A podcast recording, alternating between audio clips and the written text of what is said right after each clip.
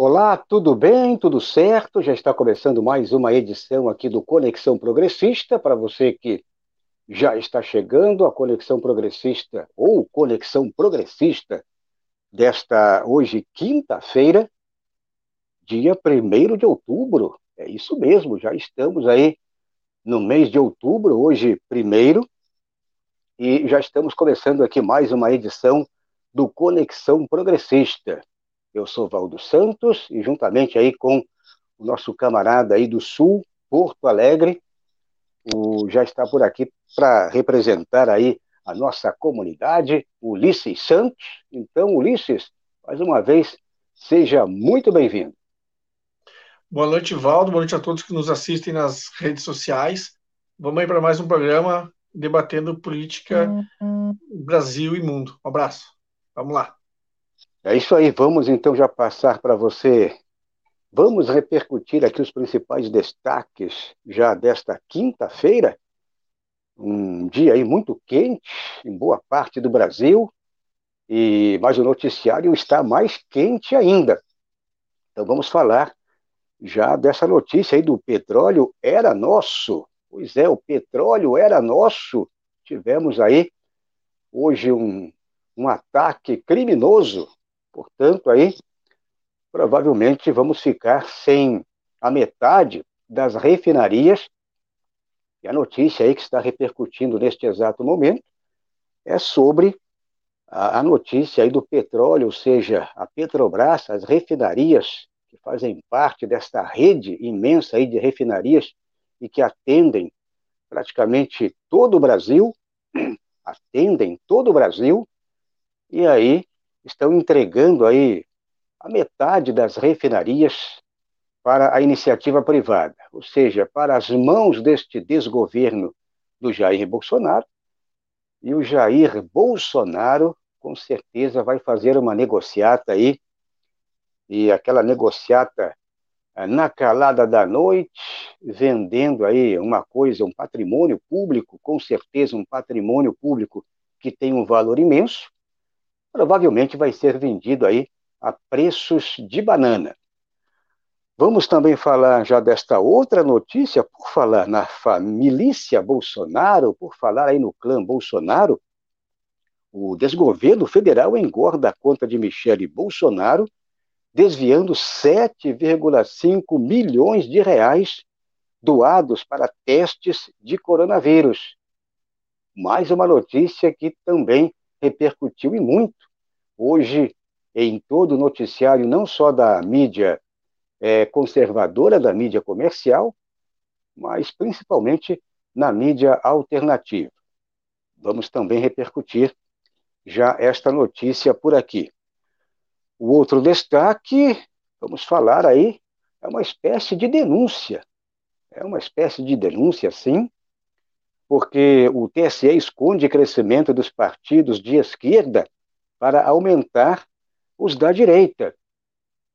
Então, o Diário da Causa Operária, o PCO, mais propriamente dito, está fazendo uma denúncia aí que o TSE está mentindo em termos de número, em termos de crescimento de filiações partidárias e diminuição também é, de filiados aos partidos de esquerda.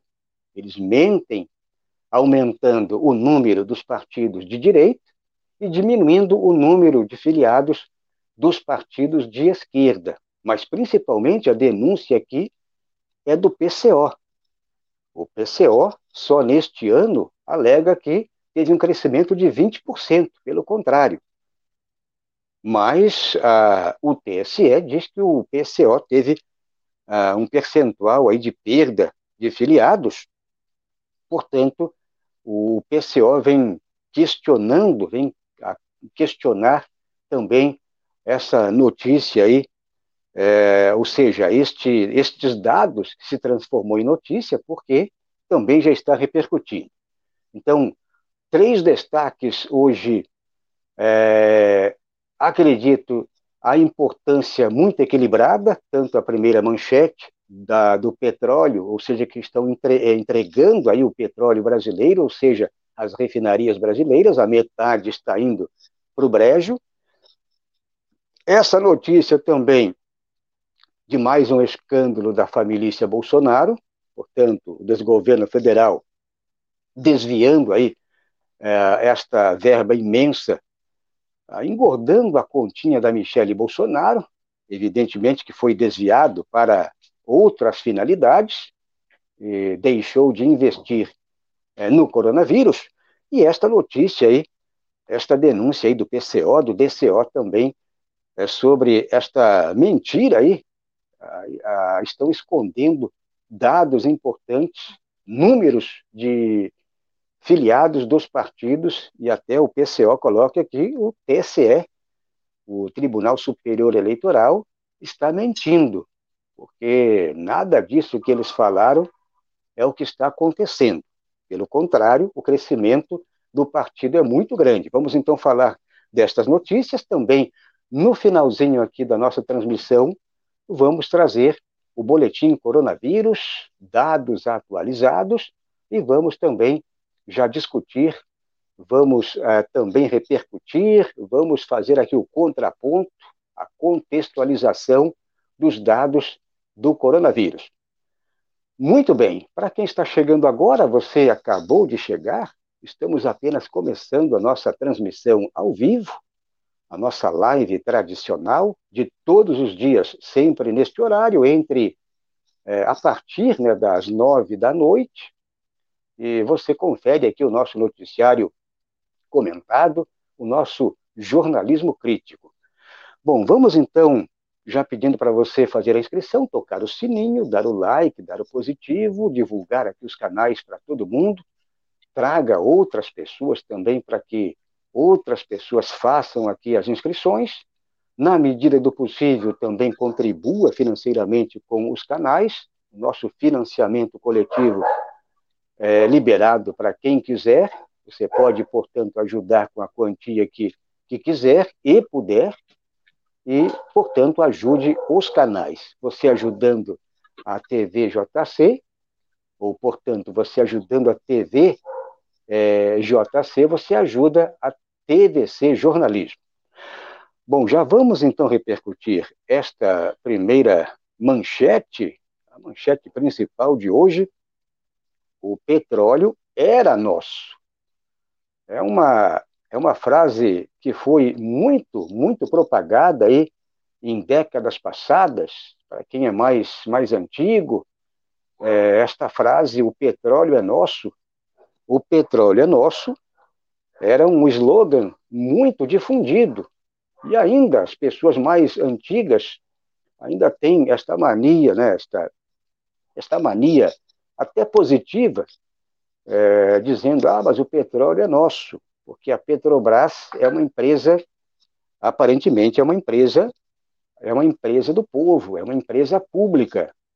Se não é totalmente, deveria ser, mas é uma empresa que é, o petróleo é nosso, aquele slogan antigo. A partir de hoje, estamos aí com o petróleo era nosso.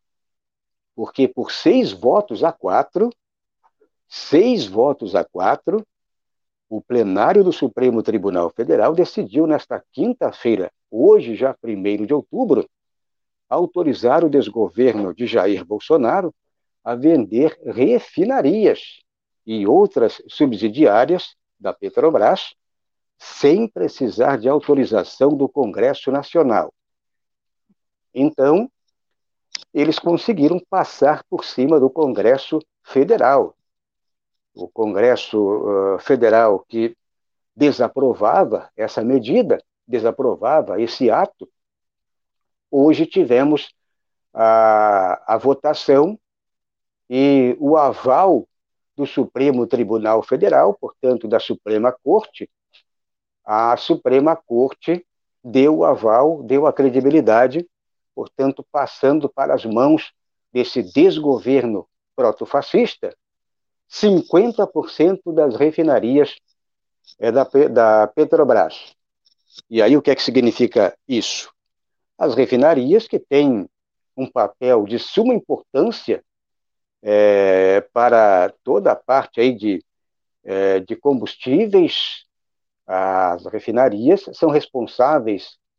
Aí você diz, ah, mas eu não, não uso combustível, não uso óleo, não uso gasolina, mas praticamente 100% dos brasileiros, 100% das pessoas é, utilizam o gás de cozinha, por exemplo.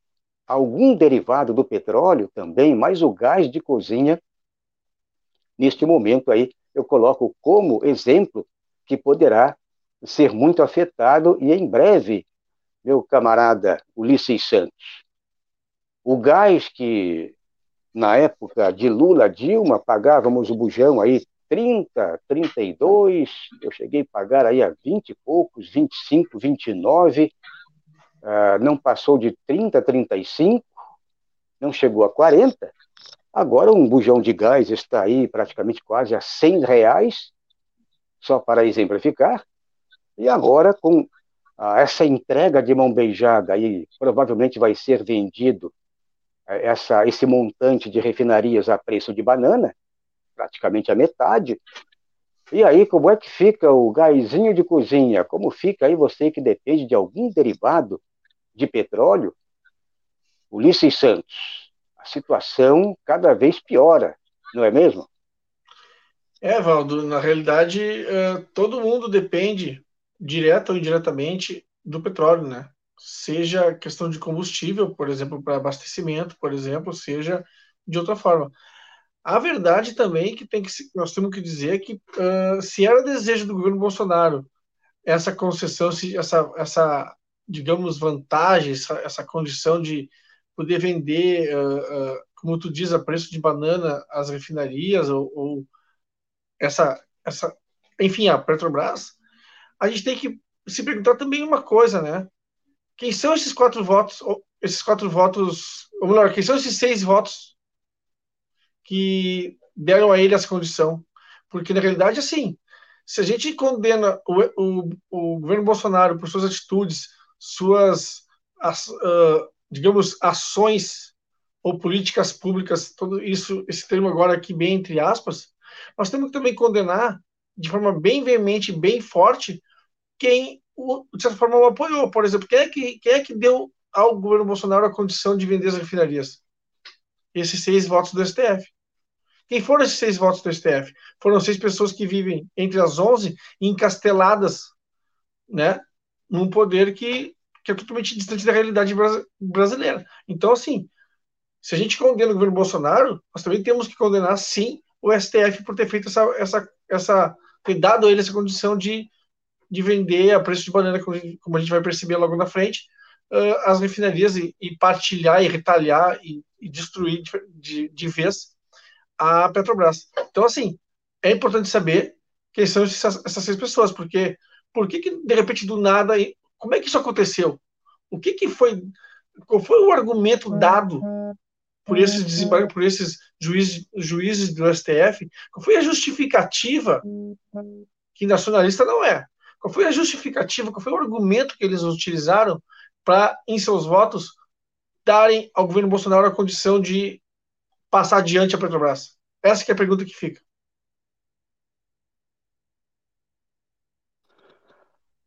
Muito bem, este é Ulisses Santos, o nosso camarada de Porto Alegre, cronista de todas as quintas-feiras agora, sempre quintas-feiras, e que contribui também com a sua análise, a, o seu comentário por aqui.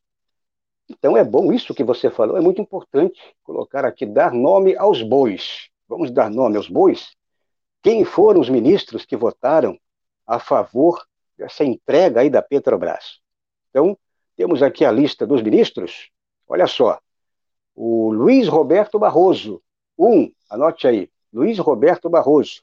Dois, Alexandre de Moraes, o ministro aí dos tucanos o Roberto Barroso é o, é o ministro aí que fala a língua da Rede Globo, né? Então, é, e também, além do Alexandre de Moraes, três, Carmen Lúcia.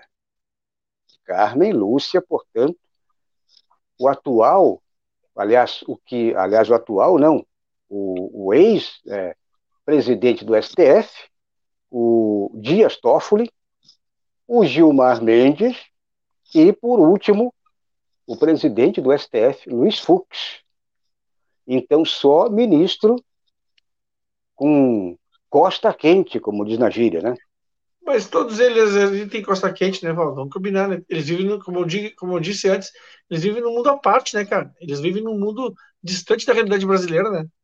É, a disputa ali é grande, mas sempre tem aquele que tem um, um pouquinho mais, um pouquinho menos, mas, como você falou, se colocar uh, numa balança, eles quebram a balança, porque são pesos pesados. E agora, os que votaram contra esse, essa entrega, né? Aí ficou o ministro Celso de Mello, o ministro Celso de Mello, que é, se aposenta no próximo dia 13, não participou do julgamento. E, além disso, tivemos aqui também o Edson Fachin, por incrível que pareça, o Fachin é, votou contra. Ah, o relator da ação, Rosa Weber, Ricardo Lewandowski e o Marco Aurélio Melo. Então, esses aí tentaram salvar a lavoura, mas foi com, com o Supremo, com o Congresso e tudo.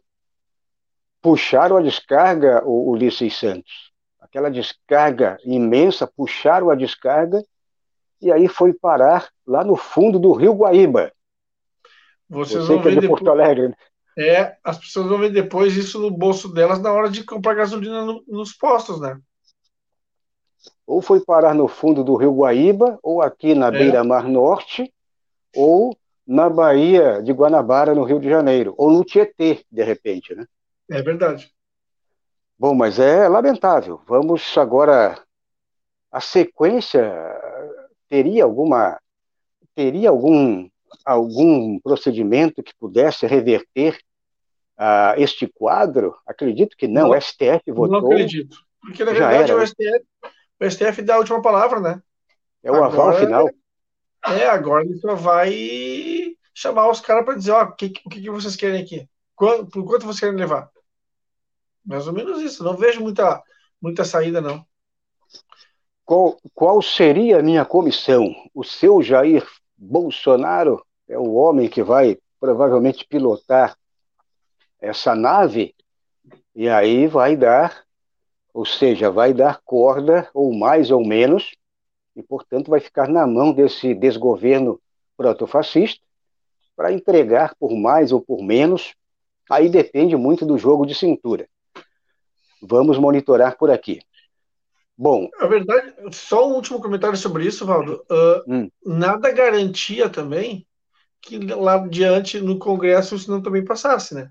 Vamos, vamos pensar nisso também. Se bem que tu tem um, um muito mais pulverizado o debate do Congresso e muito mais, de repente, talvez difícil de, de, de ser aprovado. Se bem que também tem uma coisa, sempre que algum processo, algum projeto do governo vai a, vai a voto no Congresso, é porque já está aprovado. Não vai para debate. Tanto é que, tanto é que tu, cansamos de ouvir o, o Rodrigo Maia dizer não, não é momento de mandar o projeto agora, não sei o que, não, não é momento de. Quer dizer, ele está arrumando o, os votos. No momento que conseguiu os votos, manda que está aprovado. É, é, meio, é mais ou menos pro forma, entendeu? Dá, deixa o é, pessoal gritar, se espernear para depois aprovar. É, aquela história, né? É aquela história. Esses cabras aí combinam com os russos. Isso aí é tudo jogo combinado, carta marcada. Eles marcam aquele cafezinho extra, marco aquele, aquele jantar, aquele almoço aí na surdina, ó, tá tudo certo, tudo ok. Como fez agora, não vazou uma aí que o Jair Bolsonaro foi visitar o, o Mendes, o ministro Gilmar Mendes, agora, para tentar um acordo, um acordão, ah, também. Mas por... esse, esse novo, esse novo membro do STF que vai nomear o Cássio Nunes, esse desembargador, ele pegou o cara, o cara pela mão, pelo braço e apresentou para os amigos dele, ó, para os juízes, né, para aqueles do STF com que ele mais se dá. Ó, esse aqui é o próximo, tá? É, exatamente. Ele, ele puxou pela mão e este é o próximo. Mas isso aí também, quer dizer, o, o Fux é, ficou meio, é, meio indigesto, né, porque citou que é um, um, um magistrado é, pouco qualificado, com um currículo muito fraco, mas isso aí está tudo combinado. Isso aí, com certeza, ele, ele será aprovado ou não aprovado, se a combinação não foi tão bem amarrada, só o tempo dirá, não é mesmo? Então é isso, meus camaradas. Para quem está chegando agora, faça a inscrição, dê o like, dê o positivo, mas é muito importante que você acione o botãozinho aqui para ser notificado. Isso para cada vez que entrarmos aqui ao vivo ou com vídeo gravado, você, portanto, será avisado.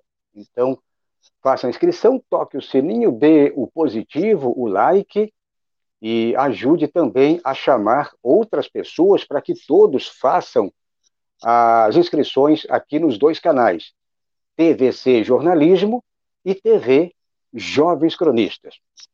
Bom, vamos então já repercutir a próxima notícia. É, antes, eu peço também que você contribua com os canais. Eu já estava até esquecendo do procedimento aí, que é muito importante. Nós temos que é, ter um jeito aí de sobreviver financeiramente. Então é muito importante os canais ter essa oxigenação financeira, tem o nosso financiamento coletivo e você pode ajudar ah, da maneira que você puder, da maneira que você quiser, com a quantia que você é, quiser. Então faça isso, ajude os canais, porque é muito importante para crescermos não só em termos é, de números de inscritos, mas também é, crescermos financeiramente para ajudar aqui os canais ter condições financeiras. Bom, vamos agora passar à próxima notícia. Vamos falar então já a notícia tão importante quanto a primeira. O desgoverno federal engorda a conta de Michele Bolsonaro, desviando 7,5 milhões de reais doados para testes de coronavírus. O desgoverno Jair Bolsonaro desviou 7,5 milhões, portanto, doados pelo frigorífico Marfrig para a compra de testes rápidos da Covid-19 para o programa, é, programa Pátria Voluntária. Programa, então, Pátria Voluntária, coordenado pela primeira-dama Michele Bolsonaro. Então, esse dinheirinho, esse dinheirinho aí de 7,5 milhões de reais, era um dinheirinho destinado lá no começo é, da Covid-19, na época em que começou lá a, a epidemia, ainda epidemia, para depois se tornar em pandemia, mas lá no princípio tivemos então essa doação desse frigorífico, considerado é, um dos maiores frigoríficos do Brasil, e o Marfrig doou, portanto, esses 7,5 milhões de reais para que fosse investido é, no combate ao coronavírus, para que fosse comprado em torno de 100 mil testes para ser aplicados, os testes serem aplicados aí na população. Aí o que, que aconteceu? Aconteceu que o Jair Bolsonaro desviou, é, o desgoverno desviou esse, essa verba que seria aplicado no combate ao coronavírus para a continha da Michele Bolsonaro, ou seja, foi parar nessa instituição aí nesse programa Pátria Voluntária, é um programa e que é coordenado pela primeira, pela primeira dama, ou, pelo, ou pela primeira, o drama, né? O drama, primeira drama, Michele Bolsonaro. Então, a primeira drama, ou a primeira dama, né? Falando corretamente, a primeira dama, eu falo aqui brincando, a primeira drama, é um drama, é um, é um, é um ato dramático, porque esse dinheiro é um dinheiro que era para ser investido em toda uma situação é, que estava é, começando, uma situação lá que poderia ter uma, este investimento poderia ser muito útil e não tem que, que fazer este tipo, é, não tem que, que ter esta prática criminosa de desviar uma verba que seria destinada para o combate a essa pandemia e que foi parar na conta de Michele Bolsonaro, e aí ninguém sabe é, por onde se ramificou essa verbinha. Então, Ulisses Santos, mais uma da Micheque. A Micheque, os 89 mil até hoje, é, ficou, é, ficou engavetado, está engavetado, está lá parado, arquivado, ninguém sabe, ninguém viu, não estão mais é, se aprofundando na situação aí do, do, do, dos 89 mil lá do, dos depósitos do Queiroz, e aí, agora, esta verbinha aí de 7,5 milhões, hoje esse escândalo aí também sendo repercutido, o Ulisses Santos, ah, na mídia brasileira também, uma repercussão muito grande, e queria ouvir também a tua opinião, mais uma, sempre envolvendo o desgoverno Bolsonaro, ele próprio, os filhos, e sempre a Micheque. A Micheque sempre está em pauta, é sempre a bola da vez. Então, acredito que ela é, talvez aí desse laranjal, é a laranja principal, porque vamos usar esse boi de piranha aí, porque esse boi de piranha é bem gordinho, não é mesmo? na realidade, ela me parece uh, uma testa de ferro, né? Agora, uh, é importante observar assim, ó. Eu fiz uma conta aqui rápida, tá? Uh, vamos imaginar que não fossem 7 milhões e meio, fossem 100 milhões e meio, fossem, 100, fossem 6 milhões. Se tu dividisse 100, 100 milhões, 6 milhões por 600 reais, daria 100 mil pessoas. Então, tu pode dizer tranquilamente que esses 7 milhões e meio daria para uh, conceder o auxílio, uh, esse auxílio né, emergencial e tal de 600 reais para pelo menos mais de 100 mil pessoas. 100 mil pessoas pelo mínimo. Então daria, vamos, eu fiz uma conta aqui rápida, não sei se está certo, se bate, mas algo em torno de 120 mil pessoas a mais poderiam ser ajudadas, ajudadas com benefício do auxílio emergencial de 600 reais. Então, quer dizer, faltou, sobrou para quem não precisa e faltou para quem necessita muito. A verdade é essa. Como sempre, né? Tu tem inúmeros problemas, inúmeros casos aí que não estão sequer sendo investigados ou, ou, sendo mal investigados ou sendo investigados de outra enfim, não a contento, que envolvem esse, esse governo, né, esse desgoverno e a, e a questão de, de grana aqui, acolá. Então, é lamentável que a gente tenha que presenciar isso dioturnamente nos, nos noticiários e nas, nas mais diversas mídias aí.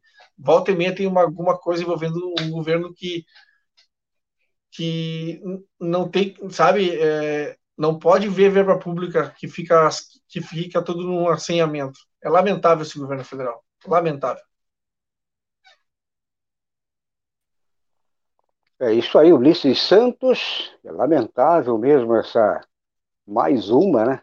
Agora, na sequência, tivemos aí esse, essa notícia aí péssima, essa entrega aí da Petrobras, esse desvio aí também, ah, não só esse, mas tivemos aí outros escândalos, outros desvios, o rachadão do Bolsonaro que está lá repercutindo e, é, em síntese, em tese, ou seja, em questão práticas, nada está sendo feito. Você gostaria de complementar? É, aqui eu vou fazer um comentário, tá? Porque assim, ó, uh, o governo Bolsonaro ele conta, por um lado, uh, com, digamos assim, um, um bom, uma boa vontade da mídia tradicional, da mídia, uh, digamos, da mídia burguesa, tá? Por que, que eu estou dizendo isso? Porque chamar de rachadinha é como eu, já discuti aqui contigo uma vez, num outro programa, Valdo. Chamar de rachadinha, tanto é que aqui a gente chama de rachadão, mas chamar de usar, usar esse tipo de jargão de expressão, digamos que minimiza, torna menor um caso que é que tem só um nome para dar. Esse caso só, se, só pode se chamar de um nome: corrupção. Não tem outro nome. Não é, desculpa, não é rachadinha, não é rachadão, não é nada, é corrupção. É pegar o dinheiro que não é para aquilo e botar no, no próprio bolso. Isso chama corrupção. Se tu usar rachadinha, tu vai diminuir. As pessoas vão achar até engraçado. Então, nós, nós temos que também botar o dedo na ferida da imprensa brasileira, que usa esse discursinho menor, rachadinha e tal, para como se colocasse um, os panos quentes na, na coisa e passasse pano por cima. Não podemos fazer isso. É, exatamente. A, a imprensa burguesa, é, quando acontece alguma coisa para o lado de cá, ou seja, algum, algum indício é, na esquerda, eles colocam sempre ão, é sempre no aumentativo. E por isso que eu fiz questão de falar o rachadão do Bolsonaro, que na realidade seria o rachadão da corrupção do Bolsonaro, mas o rachadão é melhor do que você falar rachadinha, porque rachadinha, meu camarada, daí fica naquela, no diminutivo, não, mas isso é coisinha pequena, né? O cara foi lá, comprou alguns alfinetes lá e mais nada. É o rachadão da corrupção do Bolsonaro. Acho que é o que exatamente resume tudo. Da mesma forma, nos, no, no, nos telejornais, por exemplo, especialmente da Globo, quando falavam, do, quando falavam da, da Lava Jato, do mensalão, por exemplo, já botavam de cara o que no fundo, né? Aqueles canos saindo dinheiro e tudo mais, e sempre fazendo alusão ao Partido dos Trabalhadores. Quer dizer, uh, eles, eles sabem conectar imagens, fazer, fazer um discurso imagético, as pessoas ligarem uma coisa a outra. Essa é a grande questão também. É, exatamente. Bom, mas vamos em frente. Já peço para quem está chegando neste momento você que acabou de chegar, já está inscrito no canal, aqui na TVC Jornalismo e também no canal TV Jovens Cronistas? Então está tudo ok. É, mas para quem já está inscrito, você pode ser um ativista aqui digital, ajudando a divulgar aqui os dois canais e trazendo outras pessoas, familiares, amigos, colegas, colegas de universidade, de colégio, é, companheiros e camaradas, para que todos façam aqui as inscrições nos dois canais. Então, divulgue os canais para todo mundo, faça a inscrição, dê o like, dê o positivo, divulgue os canais e também, na medida do possível, você pode ajudar aqui por meio do financiamento coletivo. Você ajuda aqui a TVC Jornalismo, ajuda aqui a TVJC, com apenas um toque, um ato Portanto, é, com uma ajuda, você ajuda dois canais. Apenas uma, um ato, uma operação, você ajuda aqui os dois canais. Bom, vamos então, por falar em ajuda, é, vamos falar com a nossa comunidade. A minha internet está um pouco lenta. Bom, mas na, na, sequência, vamos tentar abrir aqui o nosso, o nosso chat. Hoje a internet está muito lenta, o meu chat não está abrindo. E, mas na sequência vamos então trazer aqui é, a, trazer aqui os nossos camaradas que estão interagindo por aqui, trazer aqui para você. Acredito que agora abriu, agora sim abriu, então já queria mandar um abraço aqui para o VK, já está por aqui o VK, também ele diz aqui boa noite a todos. Ah, o Fernando Gregório, como sempre, o Fernando Gregório ele sempre pede likes e também boa noite a todos. Por aqui a Iva Ive, o petróleo, os índios, nós estamos todos como se não fôssemos. Portanto, todo mundo está indo aí para o brejo, infelizmente. O, por aqui também ainda outros camaradas, o Márcio Caraço, agora, Márcio Caraço também, boa noite a todos. A conexão e todos do chat aí, portanto, ele manda um abraço aí para todo mundo.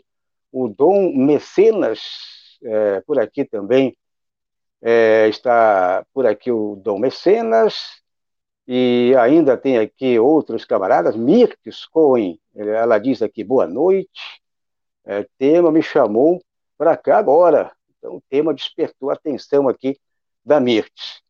Bom, na sequência, vamos falar com outros camaradas e companheiros. Vamos agora, então, repercutir a próxima notícia. A próxima notícia ela é tão importante quanto as demais, porque ah, vamos falar então já desta deste fato aí também, deste fator importante aí que aconteceu ainda ah, nesta, portanto aí nesta hoje quinta-feira. Vamos falar então, meus camaradas e companheiros. A minha internet deu uma travadinha aqui, só vou esperar abrir aqui. Agora sim abriu.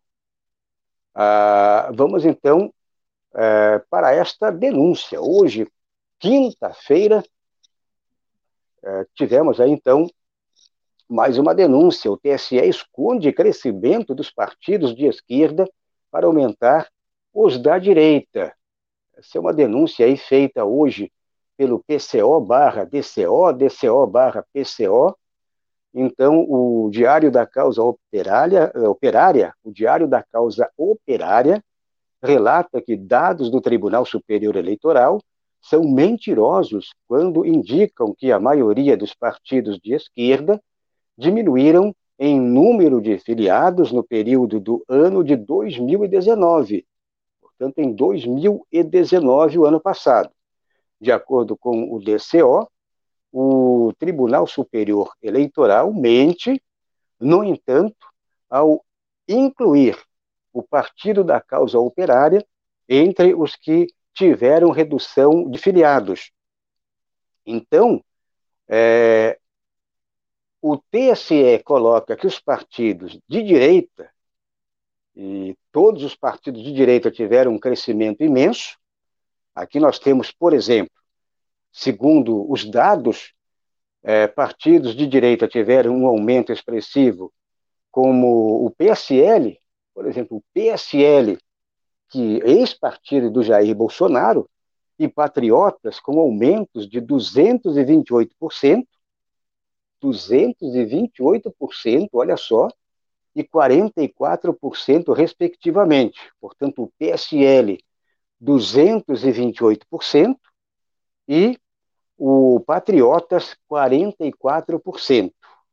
Da esquerda, citam apenas o PSOL, com um aumento de 22%, e alegam aí que o, a maioria dos partidos da esquerda ou seja, menos o PCO, mas o restante, o restante dos partidos, o restante teve uma diminuição imensa. E eles citam, inclusive, o PCO. E aí o PCO questiona, o PCO alega que uh, eles mentiram, porque, de acordo com uh, a direção do partido, eles tiveram um crescimento de 20%. O crescimento aí do partido foi de 20% nos últimos, nos últimos meses. Então, nada disso aconteceu. Portanto, é o que diz aqui a reportagem, é o que, é o que cita aqui a reportagem que o TSE mentiu a, ao roubar é a matéria publicada aí no site do DCO, e ao roubar os votos, a, perdão, roubar os, os filiados, eu falei voto, roubar os filiados do PCO. Então, TSE o Tribunal Superior Eleitoral mente ao roubar os filiados do PCO. Portanto, é a notícia que saiu hoje, é, ou seja, uma notícia denunciando esse tipo de atitude do TSE. É, isso aqui provavelmente é muito comum. O TSE realmente uh, está a serviço com certeza está a serviço dessa casta burguesa, e, portanto, meu camarada Ulisses Santos, é, isso aqui não é novidade. Quem é o TSE? Quem é o Tribunal Superior Eleitoral? Quem são os, uh, quem são os tribunais regionais eleitorais? É a Justiça Eleitoral. Falamos aqui do, do, do, do STF, né, o Superior Tribunal Eleitoral, ou seja, essas, essas altas cortes estão a serviço de quem? Estão a serviço da, da burguesia, ou seja, a serviço dessa casta é, que domina o país. Então, o domínio partidário, o domínio político, também é mais um instrumento que eles utilizam para abafar a verdade, abafar a realidade, e eles podendo fazer qualquer ato, podendo cometer qualquer ato, ato ilegal, eles com certeza cometem, não é mesmo, Ulisses Santos?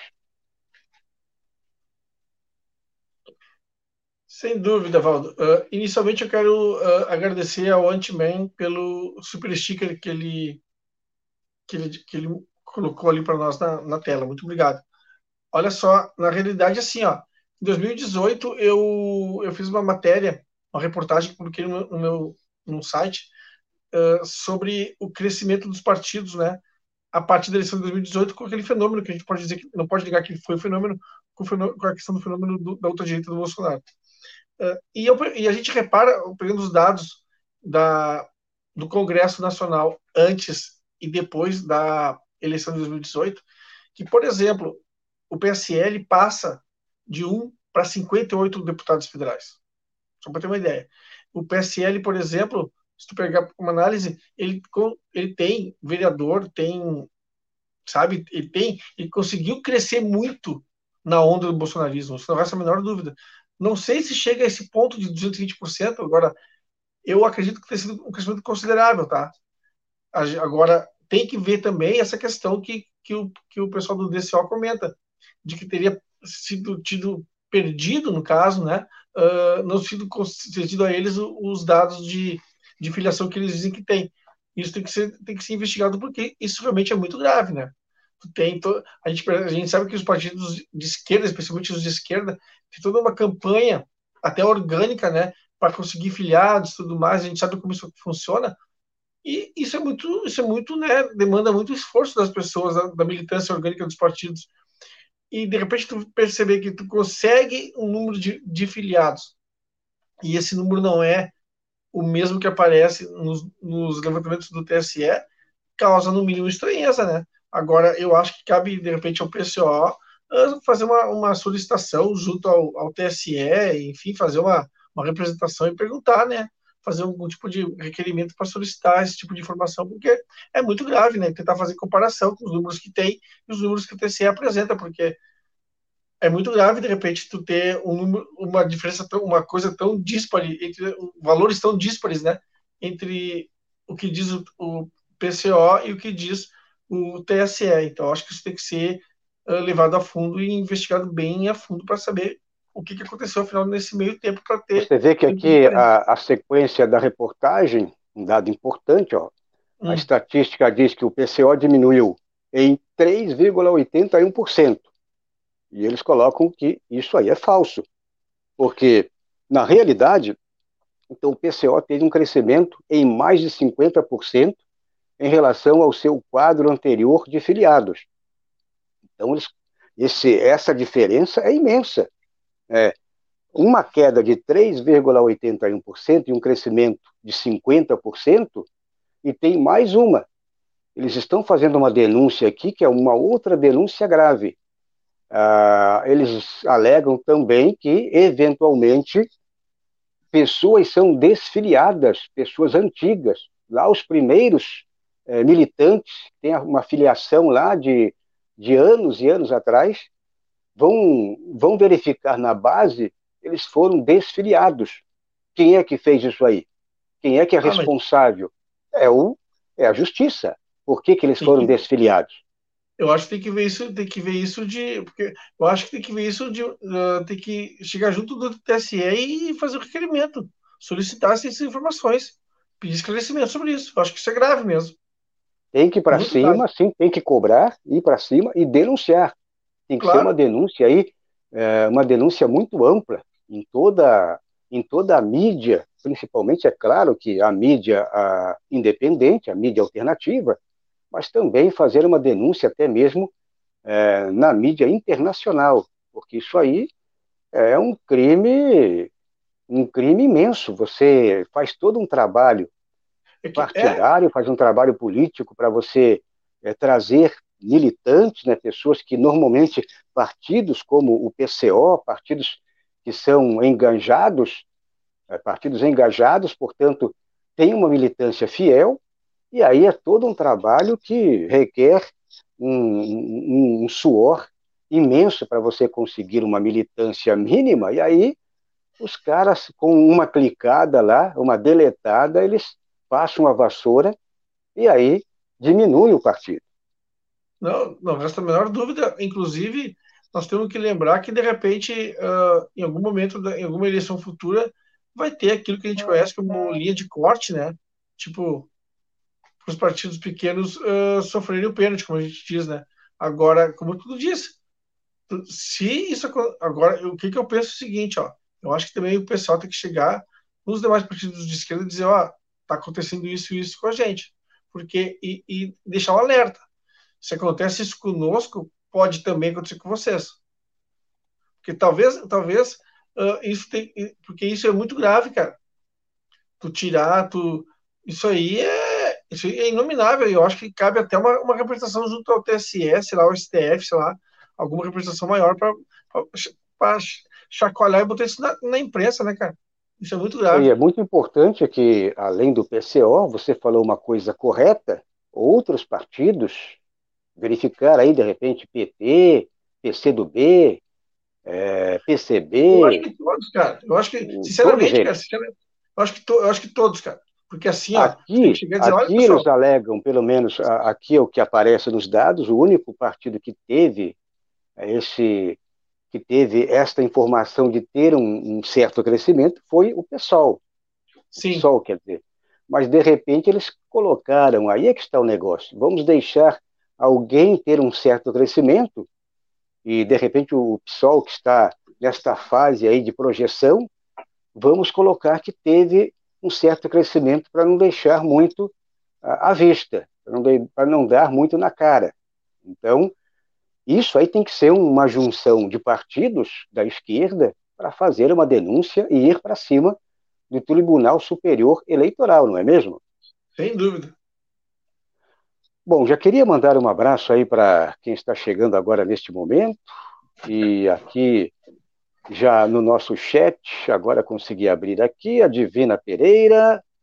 A Divina Pereira diz o seguinte: o PCO é o único partido que não parou de defender o país desse desastre que se abateu sobre ele desde o golpe contra a presidente Dilma e que deu todo o apoio ao Lula livre, exatamente ao Lula livre, é combativo. É, também ainda temos aqui outros, o Matheus Fernandes também chegou por aqui, é, e ainda tem aqui também a Deneide Terezinha de Carlos, diz boa noite, um abraço aí também. É, por aqui, outros camaradas, o Alair Padovani, diz aqui Capital Financeiro, é o que manda no STF, no Bolsonaro e no Congresso. Exatamente, é o capital, é o capital financeiro, são os capitalistas é, industriais, capitalistas financeiros, ou seja, é, as grandes corporações capitalistas é, que dão exatamente é, dão as cartas no jogo. É, também por aqui o nosso camarada Jonas Carreira, aquele abraço, Jonas, o nosso cronista também que aparece por aqui para interagir aqui em nosso chat. Bom, e por aí vai, um abraço aí para todo mundo, quem está também no Twitter, já mando um abraço aí para você que está no Twitter, é, você pode aí também retweetar este conteúdo, é, também dar aquele joinha, dar o like. E temos aqui o. Já queria mandar um abraço para a Antman, já dando uma contribuição aí por meio aqui do nosso financiamento coletivo, um super sticker. Faça como o Antman, participe aqui do nosso financiamento coletivo, contribua com a quantia que você puder.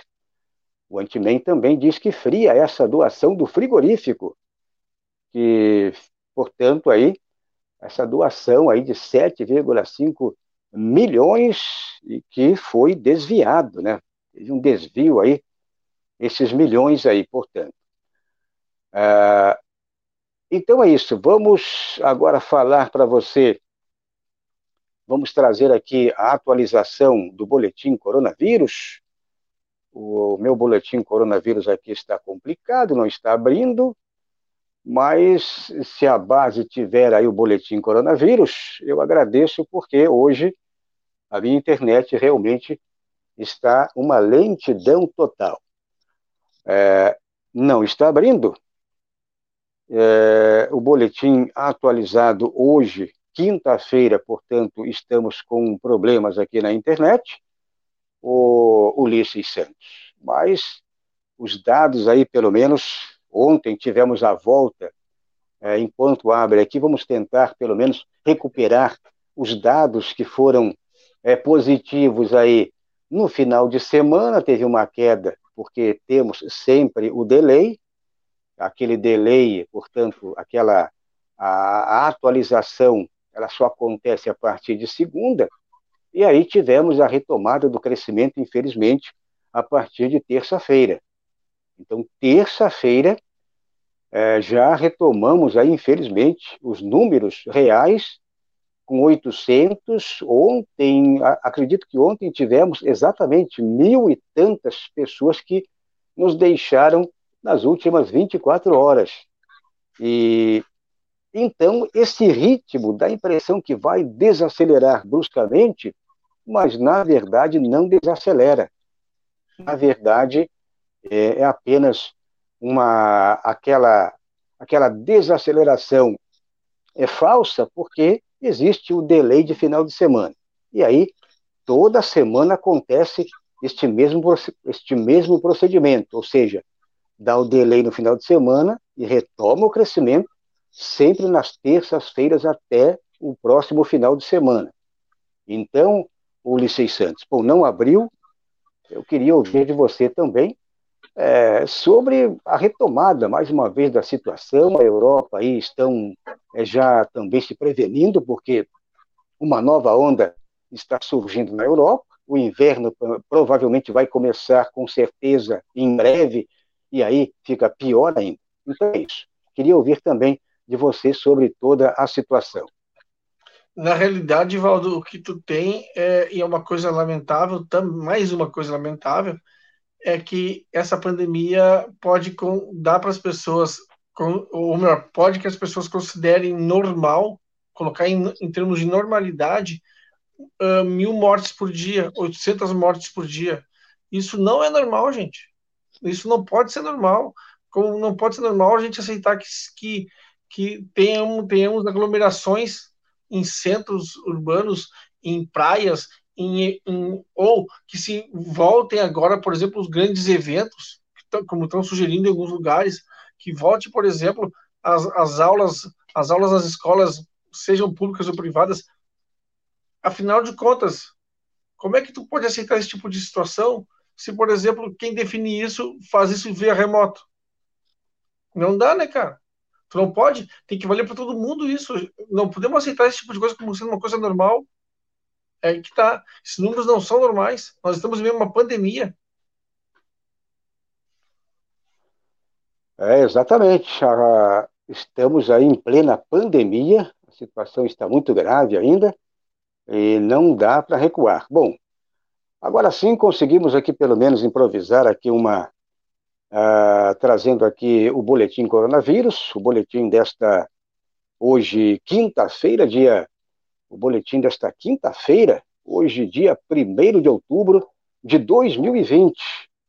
Então, temos aí, portanto, já o boletim atualizado é, nesta quinta-feira, e estamos aí, portanto, com, é, com um número muito grande é, de casos acumulados, aí chegando quase a 5 é, milhões, 4 milhões 847 mil e 92 casos acumulados, casos é, novos 36 mil 157, então temos aí um número muito grande de pessoas contaminadas, ou seja, de casos novos, isso só nas últimas 24 horas. Então, 36.157 casos é, acumulados, portanto, e aí temos também, já, meus camaradas, passando para você aqui, é, toda esta situação de pessoas aí que, é, portanto, estão, é, mais uma vez tive um problema aqui, não consegui recuperar as pessoas que nos deixaram neste exato momento. Estamos com um problema de internet aqui, nada abriu, aqui também ah, os números estão um pouco ah, ilegíveis, talvez a nossa internet que não está ajudando. Bom, amanhã prometemos trazer para você aí, portanto, os novos números do coronavírus, portanto, aqui pelos dois canais. Então é isso, é, Ulisses Santos, queria mandar um abraço aí para todo mundo. Amanhã estaremos de volta aí trazendo para você mais informações aqui pelos dois canais por meio do Conexão Progressista.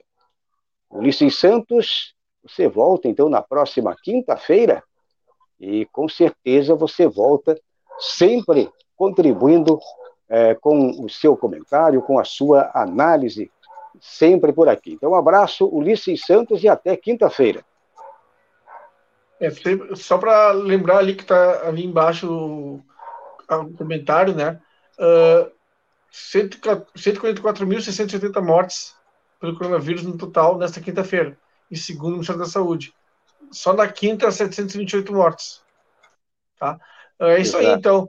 Uma boa semana para todo mundo, tá? Nos vemos na próxima quinta-feira e daqui a pouco no, JC, no jcronistas.com, barra, sobretudo, a minha coluna do dia de hoje. Até lá.